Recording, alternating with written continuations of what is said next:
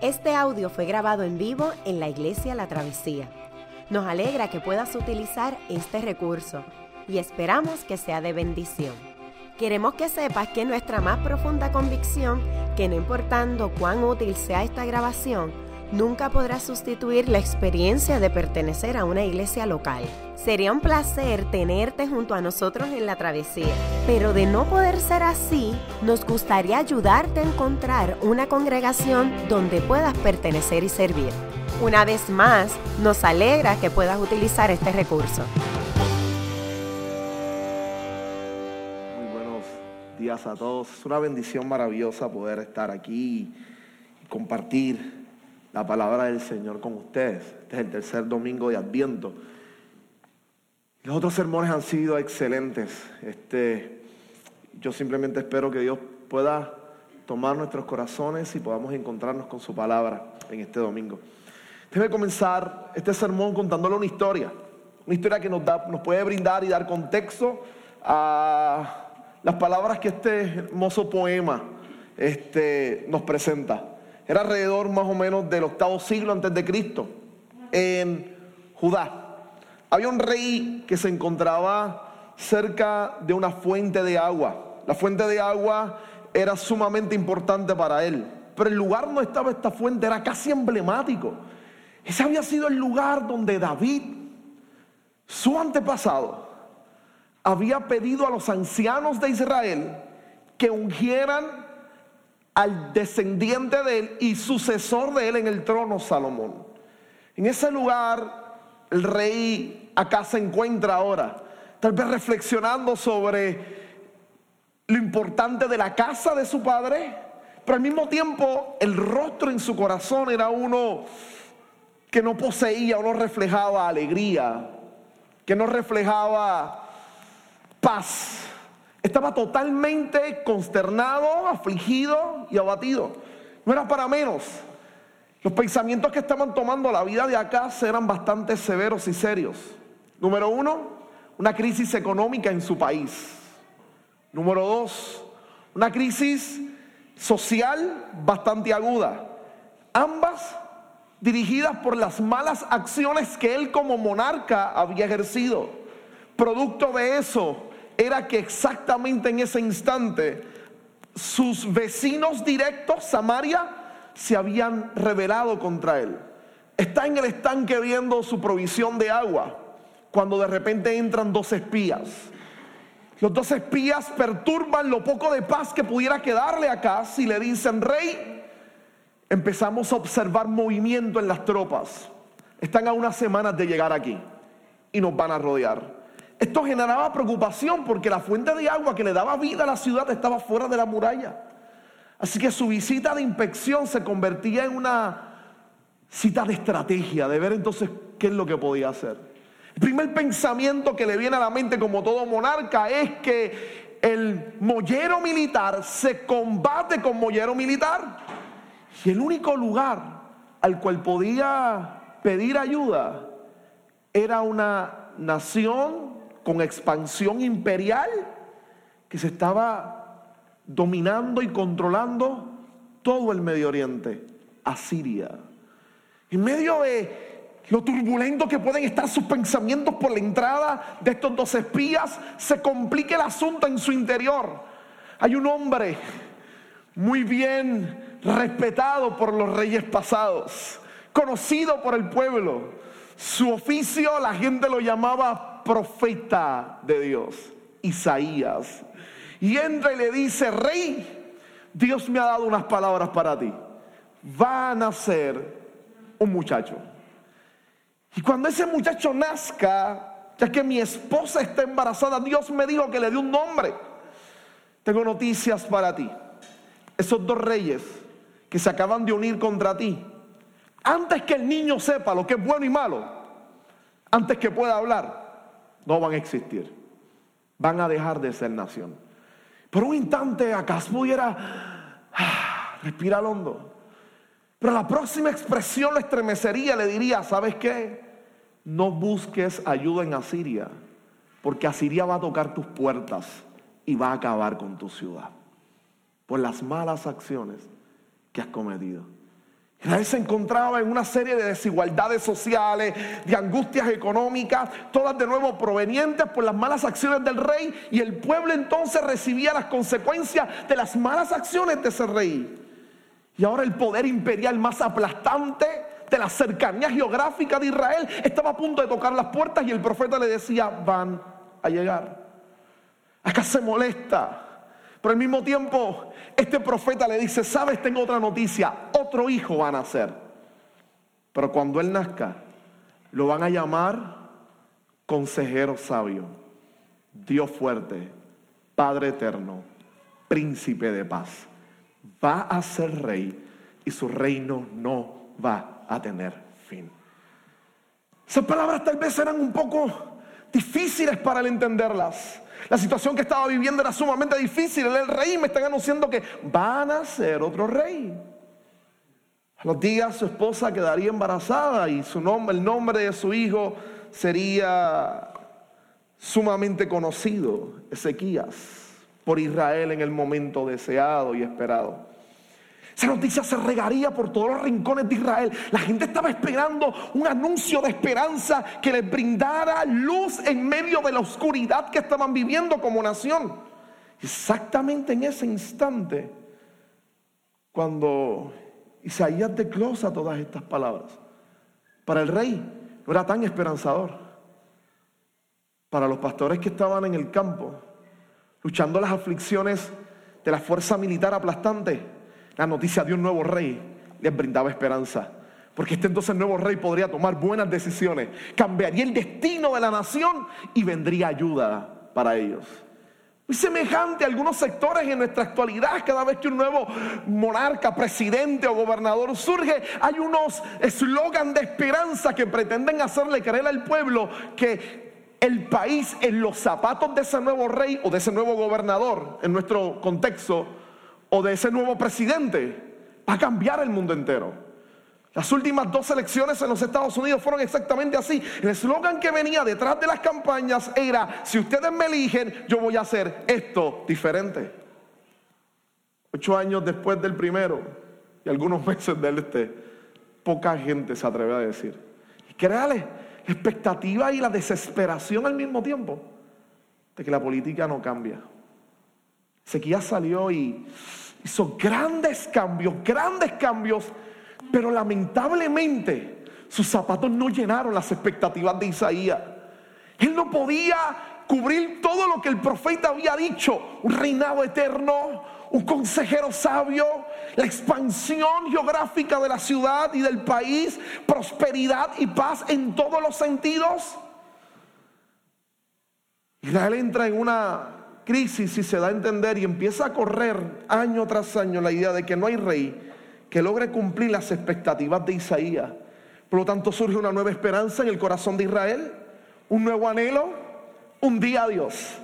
Traerá a un ungido, nosotros le llamamos Mesías, a una persona que cambiaría toda la realidad año tras año seguían en la misma expectativa de que algún día un rey sería diferente a la caída casa de David y que pudiera traer cambios significativos para ellos, cambios que definitivamente los transformarían.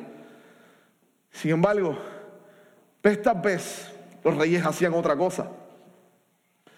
Tal vez la gente pensaba, 500 años después de estas palabras, 500 años después, había gente que decía que el antiguo libro de Isaías, oh, eso solo es un montón de antiguas mitologías, nunca va a suceder ciertos sectores. Otro sector de Israel decía, sigamos orando y esperando, finalmente Dios lo va a hacer. 500 años después ese evento ocurrió, esa revolución social sucedió. Lo llamamos Jesús. Jesús. Y esa primitiva entendió directamente que si había alguien que podía llenar los zapatos de las esperanzas de Isaías, no era otro que el propio Jesucristo. Entonces todo este contexto de tinieblas y adversidad es el pasaje con el cual entramos este tercer domingo de Adviento. Como Jules ha venido diciendo en los sermones pasados, la Navidad siempre se ha recibido en un ambiente de caos, de oscuridad, de aflicción, en nuestra sociedad la que nos hace creer y trata de adelantarse para llenar todo de su colorida alegría sin fundamento. Pero la Navidad desde el principio, desde el primer o de los primeros anuncios, inclusive desde este anuncio del nacimiento, de lo que hoy en día reconocemos o llamamos el nacimiento de Jesús, Siempre este anuncio ha venido enmarcado en oscuridad y en tinieblas, en aflicción y en adversidad. Siempre se ha convertido en una buena noticia de esperanza necesitada y deseada ante la comprensión de lo que se está viviendo. Es totalmente oscuro, adverso y difícil. Eso es lo que lo hace grande, el anuncio extraordinario del nacimiento de Jesús. Por eso en el medio de la reflexión venía a mí una de las grandes citas de los reformadores. Post tenebras lux. Después de las tinieblas, luz. Que no hay otra manera de englobar todo el anuncio de Isaías. Toda la proclamación de Juan que tuvimos en la lectura de Adviento hoy. Todas las imágenes que los evangelios utilizan para despertar en nosotros la realidad de que las tinieblas cubrían la tierra, pero la luz llegó en el momento de mayor oscuridad para dispersar las tinieblas y traer a los hombres al conocimiento del Dios de la luz. Y eso realmente mueve nuestra mirada hacia el esperanzador que es. Saliendo de esta extensa este, introducción, simplemente déjeme mostrarle por unos instantes cómo Isaías nos lanza un interesante reto a la hora de mirar cómo la luz entra a iluminar las tinieblas y dejar las tinieblas radicalmente atrás. Primero que hace Isaías con nosotros es que definitivamente nos da la mirada de el pasado, pero en este caso desde el presente. Isaías se acerca al pueblo y le dice, miren, siéntense bien donde están ya les he contado y han visto todas las aflicciones que han tenido en el pasado. Ustedes las han visto, les he contado, les he anunciado a ustedes, el propio rey, toda la aflicción que ha dado este pueblo. Pero no habrá más penumbra. Va a haber luz. Desde el capítulo 7 de Isaías, él viene anunciando y describiendo toda la oscuridad a la cual ellos se enfrentarían como les he dicho, fuerzas económicas, adversidades que vienen corriendo, toda una serie de dificultades que estaban llenando la vida del pueblo. En medio de, esta gran dificultad, ellos empiezan a experimentar el efecto de la oscuridad. Escúchenme bien de nuevo. Las acciones del rey tenían efectos sobre el pueblo. Pero Isaías les había dicho que inclusive las élites, la gente de dinero, había estado a favor del rey quien había patrocinado sus políticas de explotar a los pobres, quitarles sus tierras, para que los ricos se hicieran más ricos todavía.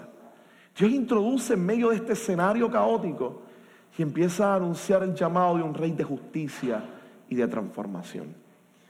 Las tinieblas del propio rey, su pecado de arrogancia, su pecado de idolatría, su pecado de ser altamente jactancioso era increíble y casi descriptivo en los libros de crónicas y reyes. Los profetas se acercaban y le decían, Dios quiere que tú cambies. Y él lo que hacía en respuesta era mofarse casi. Inclusive entra al templo, destruye toda la, indumentaria que había dentro del templo, incluso la vende y le da dinero al imperio de Asiria para poder liberarse del control de ellos cierra el templo, levanta otros templos, otros dioses. Su actual constante hace que el pueblo entre en decadencia. El pecado era la gran oscuridad de Israel. El pecado es la gran oscuridad de nuestro mundo. El pecado es la gran oscuridad de nuestro mundo. Piénselo. Cuando yo miraba estas narrativas extraordinarias. Era casi pensar en una historia que les voy a ser bien honesto, me acerqué a ella sin leerla. La vi en Disney. En el canal 11, cuando yo era chiquito, como la hicieron en el 92, la ponían siempre el día de Navidad y yo siempre la veía. Y posteriormente en el colegio tener que leerla, cada vez que la leía simplemente lo que venía a mi mente eran las imágenes de Disney, así que me contaminó Disney. Charlie Dickens hizo algo extraordinario con, esta, con este cuento. Es este hombre adinerado, Eliezer, Ebenezer, que Ebenezer en este momento de su vida con dinero ha perdido hace, hace navidades atrás a su socio económico. La situación está crítica. Charlie Dickens era experto describiendo la situación política y social de la época de la revolución industrial y su crítica en el libro es extraordinaria. Así que se da cuenta de la tiniebla que hay en toda la sociedad y trata de presentarla y describirla a ver si podía traer esperanza para que la gente recordara Navidad. Este hombre que es avaro, que está deseoso con su dinero, le da día libre a su empleado y hay una frase casi legendaria cuando él dice, esta gente todos los 25 lo que quieren es meter su dinero en mi billetera y robarme el dinero. La idea de él de darle libre, ese día al empleado. Porque está en su casa y tiene estas visitas del pasado, del presente y del futuro en forma de fantasmas, etc. Y la primera visita es sobre el pasado que lo lleva hacia atrás le hace recordar su infancia y al mismo tiempo empieza a darse cuenta de las malas situaciones que ha tenido. La mujer con la cual él estaba enamorado lo abandonó porque amaba más el dinero que a ella. Se empieza a dar cuenta de todas las dificultades que tuvo por sus malas acciones. Y de repente es casi como si le dijera, la tiniebla en la cual tú vives ahora es parte de todo tu mal proceder en la vida. Isaías hace algo casi similar con el pueblo. Les dice, miren todo lo que han hecho, miren dónde están ahora. Esa mirada hacia nuestro pecado es difícil, es sumamente difícil. Esa mirada hacia nuestra propia oscuridad es algo sumamente difícil. Pero no, a veces no nos damos cuenta que nuestro pecado tiene grandes consecuencias en nuestras vidas. Que todas las que pueden tener, déjenme simplemente comunicarle tres. La primera es que el pecado en nuestra vida nos deshumaniza. Nos quita la capacidad de ser verdaderamente humanos que nuestras decisiones pensamos que solamente nos afectan a nosotros, por lo tanto, número dos, nuestro pecado tiene consecuencias en otros. Hay una campaña pública interesante. Yo estaba guiando y le escuchaba en el carro. Esta niña hablando, a mí me estremeció. Esta niña hablando, diciendo, a mí me tienen castigada por varios años. Me tienen castigada por varios años. Y no dejan que mi papá juegue conmigo. ¿Por qué? Porque guió ebrio. Y a mí fue interesante escucharla por la sencilla razón de que a veces, ahí mismo me di cuenta de que yo con mis dos nenas en el carro soy a veces tan temerario sin ninguna gota de alcohol en el cuerpo. Y guío peor que los ebrios. Es ese momento de reflexión de decir, fíjate el instante en que por una de mis temeridades a veces en la carretera, yo para la mala pata, como dicen en mi barrio, termine produciendo un accidente en el cual yo sea culpable y prive a mis hijas de poder crecer con un papá. Nuestras consecuencias tienen, nuestras acciones tienen consecuencias. Tercero, escúcheme bien, nos insensibiliza.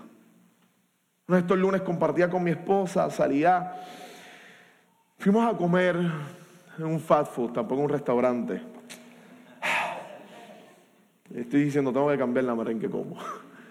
Salía, íbamos a un fast food y, era básicamente un centro comercial, Caninas en Cagua, y íbamos al fast food y de repente hay unas manchas rojas en el piso y todavía están los, los, plastiquitos estos con números que pone la policía. Mi esposa pasa y me dice, mira, parece que ahí mataron a alguien. Yo la escuché, miré y seguí caminando. Casi a punto de abrir la puerta cuando digo, yo escuché su noticia. En otra situación me hubiese estremecido, pero estoy tan insensible en mi interior que ni tan siquiera me movió ni me preocupó para nada lo que me dijo.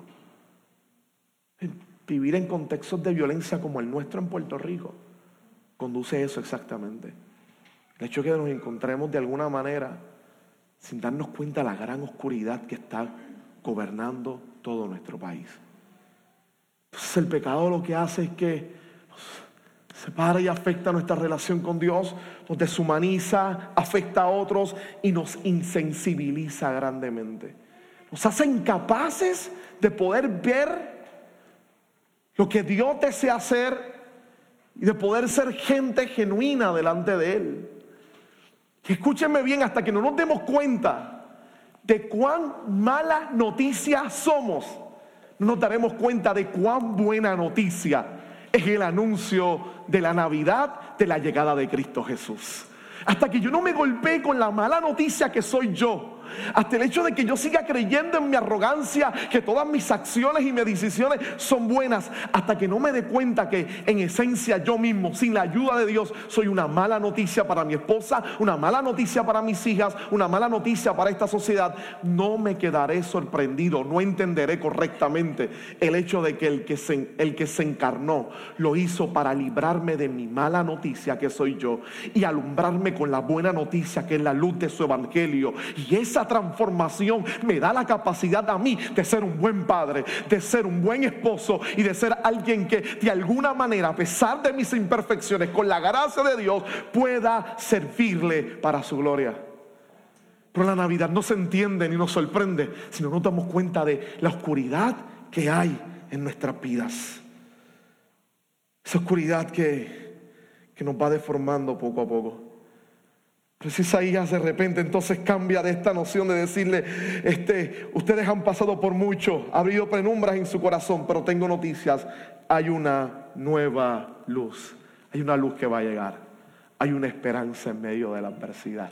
Entonces casi en ese momento le brinda una conversación interesante, como diría Calvino, el hombre nunca será debidamente tocado, impresionado, con una convicción de su insignificancia, hasta que se compare a sí mismo con la majestad de Dios. Isaías hace exactamente eso. Les va a mostrar ahora la grandeza del reinado del rey que llega, para que ellos se den cuenta que solo la esperanza puede colocarse en el Dios que los creó a ellos como nación, no en nadie más. De nuevo, cuando yo me doy cuenta que soy una mala noticia, soy golpeado con la majestad de la buena noticia que Jesús y el Evangelio. Y esa majestad y buena noticia que me ayuda a darme cuenta cuán mala noticia soy yo, se convierte en una luz que dispersa las tinieblas, transformando mi vida para gloria del Señor. Por eso de repente Isaías entonces tiene un momento donde tiene una conversación, una conversación casi del pasado con el presente. Y automáticamente en los versos siguientes viene y le dice a Israel, el pueblo que andaba en la oscuridad ha visto una gran luz sobre los que vivían en densas tinieblas. La luz ha resplandecido. Tú has hecho que la nación crezca. Y esto es interesante, le está diciendo a este pueblo que está a punto de ser asediado y destruido. Y empieza a hablarles de lo mal que han hecho, pero tiene esa conversación. Ustedes hicieron esto, miren cómo Dios va a responderle. Ustedes las acciones del rey han hecho que el país se acorte. Han perdido territorio. La economía está en crisis. Los van a asediar. Pero miren cómo Dios responde. Tú has hecho que la nación crezca. Has aumentado su alegría. Y se alegran ellos en tu presencia. Como cuando recogen la cosecha. Como cuando reparten el botín. Ciertamente tú que has quebrado como en la derrota de Madián, el yugo de los que oprimían, la barra que pesaba sobre sus hombros, el bastón de mando que subyugaba, todas las botas de guerra se resonaron en la batalla y toda la ropa teñida en sangre será arrojada al fuego, será consumida por las llamas. Isaías les dice, en Madián Dios los libertó. Y esa es la mirada hacia el futuro. Ustedes han respondido olvidándose de él. Y vez tras vez Dios ha respondido libertándolos ustedes. Vean la gracia extraordinaria de Dios. Pero ¿saben qué? En este momento que hicieron lo mismo, Dios va a volver a responderle con el mismo acto de gracia, con el mismo acto liberador. Dios va a transformar toda la realidad. Y en este caso es radicalmente extraordinaria. La imagen de Isaías es un pueblo celebrando una gran victoria. Ellos están cosechando su tierra. Ellos están repartiendo el botín, ellos están quemando la ropa de los militares porque no va a haber guerra más. Pero es todo lo contrario a lo que ellos van a experimentar. Asiria los va a acabar. Sus cosechas van a ser destruidas. El botín son ellos que se los van a llevar. Pero sin embargo, en medio de esa realidad difícil, hay un anuncio de esperanza. Un día todo esto va a cambiar. Todo esto va a cambiar. Un niño va a nacer. Un nuevo rey va a surgir en medio de la aflicción. Esa noticia de la llegada de ese rey va a transformar todas las cosas. Sería difícil para nosotros poder entenderlo. En este caso, de salud llegando, los optómetras serían los adecuados en explicarnos cómo la luz es vital para la forma en que vemos y diferenciamos las cosas. La narración de, de Christmas Carol, específicamente en ella, luego de entrar a Benecer con la crueldad de la oscuridad de su pasado, le muestran la forma en que los allegados a él, su trabajador, fantasma de la Navidad del presente, lo lleva a la casa de su empleado. Mientras él está solo, abatido por toda su oscuridad, los que él menosprecia, inclusive abusa de ellos, se encuentran compartiendo una cena, disfrutando la Navidad, orándole a Dios por las cosas que ha hecho su hijo está enfermo, a punto de morir. Inclusive él le pregunta al ser y al nene y le dicen, el nene va a morir si no lo ayudan a tiempo y él no tiene el dinero para el seguro médico. Empiezan a llevarlo a diferentes lugares y él se da cuenta que la gente pobre, que se da cuenta de las tinieblas en las que vive, siempre termina alcanzando ese rayo de esperanza y de luz que ilumina su vida. Isaías vuelca exactamente eso. La insensibilidad debe ser debido a su maldad e impide que él experimente lo mejor de la vida. Él no se siente feliz ni alegre. Él no se siente feliz ni alegre. Sería raro, escúcheme bien, ver esto y decir cómo esta noticia de Isaías 9, de Isaías 9 tiene esperanza si están a punto de destrozarlo. Es que en la antigüedad, si tu rey cambiaba y era bueno, ellos entendían que el rey bueno, si hacía cosas correctas y justas, todo el pueblo recibiría la bendición de las acciones de ese rey. Si el anuncio que Isaías está dando es que este rey es totalmente diferente a las otras experiencias de la casa de David que ellos han tenido. Así que si él reina de esa manera, todo el pueblo va a recibir alegría. Así que seguro los pastores pobres de Judá están celebrando, esperando y sabiendo que a pesar de que van a experimentar un mal momento, tarde o temprano un nuevo rey va a venir. Nuestra tierra va a volver a llenarse de alegría. La luz que perfora las tinieblas y cambia todas las cosas.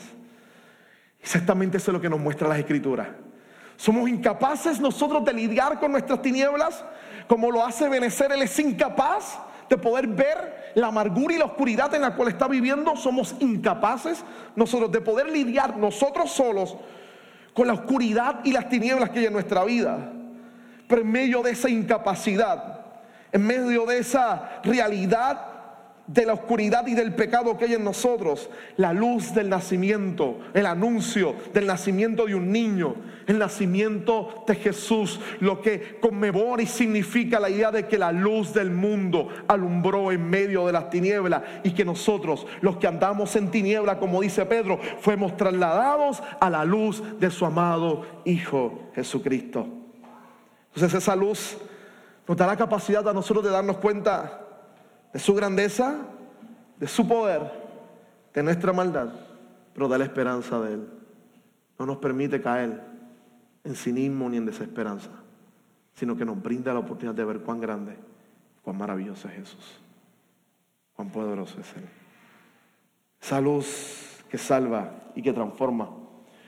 Como diría Ebenezer después de que el fantasma de la Navidad futura lo visita enfrenta ante la muerte y él desea cambiar radicalmente. Sale en esa escena y está corriendo por las calles mientras todo el mundo está jugando. Tiene regalos para los hijos, para el hijo de, su empleado. Tiene dinero para que lo puedan operar. Él ha decidido cambiar. Y, y Dickens demuestra este, las frases de él en una manera muy magistral, casi como experiencia de lo que es la salvación. Yo creo que algunos tendríamos aquí de seguro que decir, Dickens tiene razón. Aquellos que hemos conocido la misericordia y la gracia de Dios, concordamos con él en esta frase. Él decía, algunos se reían al ver su transformación, pero él dejaba que se riesen y, los y les hacía poco caso, pues era lo bastante discreto como para saber que jamás había ocurrido nada bueno en este mundo de lo que no se hubiesen reído algunos.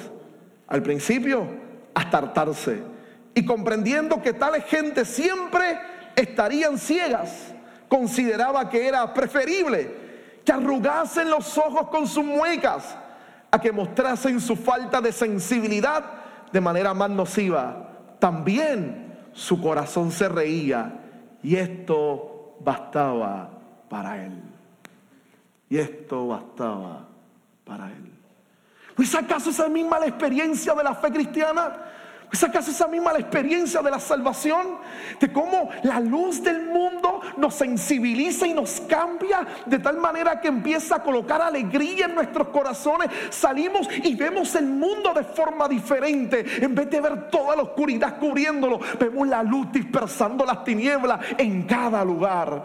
Y a pesar de que el mundo se levanta con todos sus argumentos contrarios ante la verdad de la escritura, a pesar de que la sociedad levantaría todos sus argumentos en contra de la Navidad, lo que Dickens nos dice es sencillo. Ellos están respondiendo porque son insensibles, viven en tiniebla. No hay problema que por lo menos se rían de nuestra esperanza de adviento. Que se rían, no hay problema. Nuestro corazón está saltando de alegría porque sabemos que el niño que nació, creció, fue a la cruz del Calvario a morir por nuestros pecados. Al tercer día resucitó y ha prometido que un día regresará regresará para reinar sobre toda la tierra. Gloria a su nombre. Gloria a su nombre. Eso nos debe brindar esperanza y hacernos crecer en nuestro interior la realidad de la luz. Ese mensaje penetraba el corazón del pueblo de Israel. Entonces les presentaba de buena suerte entonces. Les decía, vamos a mirar el futuro desde el presente. Veamos el reino de la luz. Es unas declaraciones con las cuales yo quiero culminar hoy. ¿Quién es este rey? Porque sus zapatos Ezequías no pudo llenar. ¿Quién es este rey que viene? Porque su proclamación siguió y siguió. Ellos se dieron cuenta que político tras político no llenaba esos zapatos hasta que las expectativas se llenaron. 500 años después ese suceso nos impactó su nombre Jesús. Porque nos ha nacido un niño se nos ha concedido un hijo. La soberanía reposará sobre su hombro. Y se le darán estos nombres, consejero admirable, Dios fuerte, Padre eterno, príncipe de paz. La primera expresión es consejero admirable. ¿Cómo es este rey? ¿Cómo es este futuro? Es el futuro de un consejero admirable. Con nuestros lentes sociales miraríamos esa parte y diríamos, esto tiene que ver directamente con psicología pero nada que ver. No está hablando del psicólogo como ayudante emocional. En esta sociedad no existía esta realidad. Al consejero se le llamaba la estratega militar que se sentaba al lado del monarca para decirle cómo construir una estrategia que le diera la victoria en la batalla o cómo hacer de su gobierno un gobierno más justo. Los reyes sabían llenarse de sabios consejeros que estuvieran a su alrededor. Este reino necesitaría de otros sabios consejeros. Él mismo sería un consejero admirable, un consejero sabio, un consejero de mucha sabiduría que pudiera brindar socorro en medio de la necesidad y sobre todas las cosas que demostrara que tenía la capacidad para manejar al mundo entero. Nada más y nada menos que mirar a Jesús exactamente de esa manera y golpearse con un consejero sabio. Con aquel que es tan sabio que aún los que debatían con él decían que, que tenía mucha sabiduría y que definitivamente enseñaba diferente a los escribas. Era aquel que replanteaba las tradiciones de la sociedad y las volcaba patas arriba, trayendo cómo debería ser el orden de Dios, donde los, los menospreciados de la vida y la sociedad alcanzaban la misericordia del Creador, donde el reino se le acercaba a los pobres, sostenía a las viudas y a los extranjeros, donde los samaritanos se convertían en ejemplos de fe. Donde el centurión militar creía en él más que el propio Israel, donde los campesinos le seguían y lo evocaban como rey, mientras los poderes que sabían el libro de Isaías se resistían y negaban a poder escucharle. ¿O acaso no hay sabiduría inclusive en el nacimiento de él? Es el bebé nacido son los reyes y los consejeros del rey de su región, preocupados por el nene que acaba de nacer. Y son los pastores corriendo para bendecirle y para adorarle. Los sorprendidos por medio de unos ángeles que en vez de invitarle a ellos que le canten al rey, han decidido cantarle a ellos. Y son los pastores recibiendo un concierto gratuito de parte de la Sinfónica del Cielo anunciando que el Hijo de Dios ha nacido.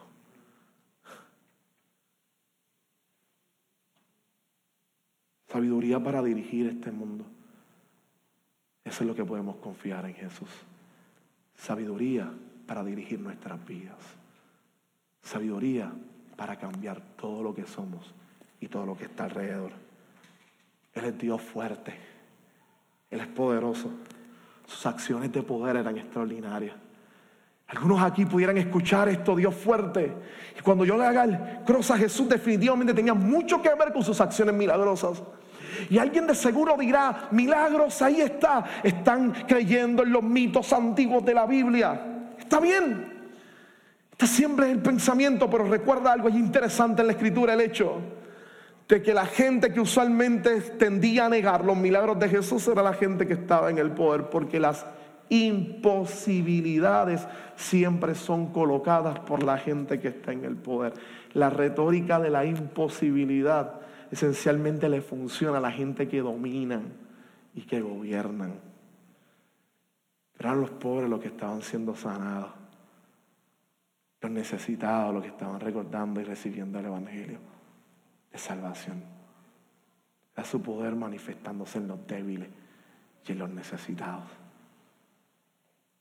Padre eterno, tal vez es la más difícil, porque Jesús siempre se presentó como el Hijo, es el Hijo segunda persona de la Trinidad encarnada. Pero Padre aquí no tiene que ver necesariamente con este orden, ni con el orden de la Trinidad, ni con la noción este, genealógica o biológica, sino con la noción social. Una sociedad patriarcal, era el padre familia, era el que cuidaba, el que protegía.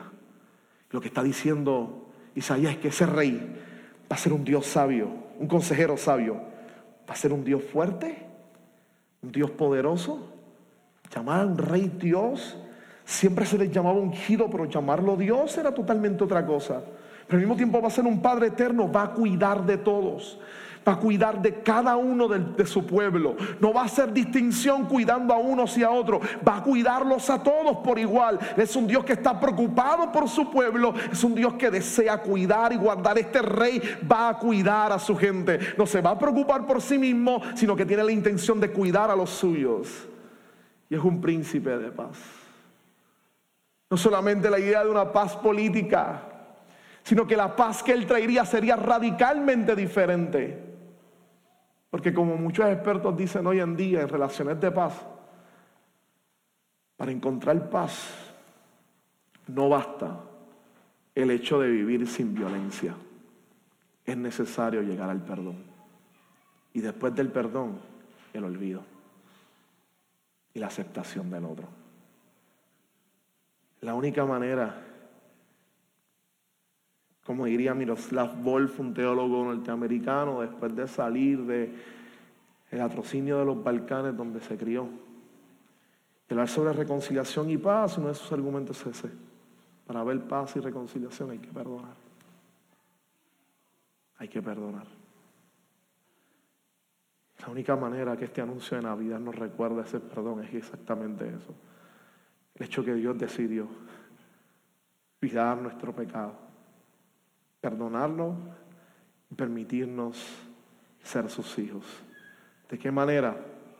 De la manera en que ese hijo, que en una semana celebraremos su encarnación, murió en la cruz del Calvario por nosotros. Su paz, su acción nos trae paz porque trata con lo que nadie puede tratar, el pecado de nuestras vidas. Lo perdona, lo transforma y nos cambia. Nos permite tener una relación con Él para tener una relación con otros. La Navidad tiene mucho que ver con el acto que hicimos ahorita en la confesión de pecado. Exactamente esa oración decía, Señor, líbrame de quién soy yo, de las malas decisiones y lo que hago. Cámbiame y hazme diferente. Luego el pastor Jules nos pidió que nos pusiéramos de pie, que escucháramos el perdón de Dios. Y luego de eso pudimos saludar al que está a nuestro lado y poder facilitarle la paz. Es la manera de que el príncipe de paz establezca paz en la tierra. Perdonándonos nosotros en nuestra relación con Dios y capacitándonos para ser agentes de paz. Déjenme terminar en esta mañana. Escúchenme bien. Este 25, siéntese frente al árbol de Navidad. Antes de romper su regalo, tome a sus hijos, su familia de la mano. Si está sin luz, este pasaje tiene más fuerza que nunca. Usted sabe la alegría de que la luz llegue. Cuando la luz me llegue a mí, yo voy a estar gritando un buen tiempo. Esa misma sensación de desesperación permita que le guíe. Hace cuenta cuán desesperación había en su alma por el pecado. Cuando se sienta al frente, cuéntele la historia de la verdadera Navidad a sus hijos. Que lo llene de alegría en su corazón. Que la luz del mundo ha dispersado las tinieblas y ha salvado a esa familia. Que podamos ver en este Rey eterno que sus acciones trajeron bendición a nuestras vidas esperanza y vida. Y podamos ser consejeros admirables. Podamos ser el pueblo del Dios fuerte. Podamos ser los cuidados, los cuidados del Padre eterno. Y podamos convertirnos en agentes del príncipe de paz. Con nuestras capacidades no podemos. Por eso es que venimos al altar a comer y a beber el cuerpo y la sangre de Cristo para que nutra nuestras vidas, para cambiarnos completamente. ¿Qué tal si oramos y terminamos?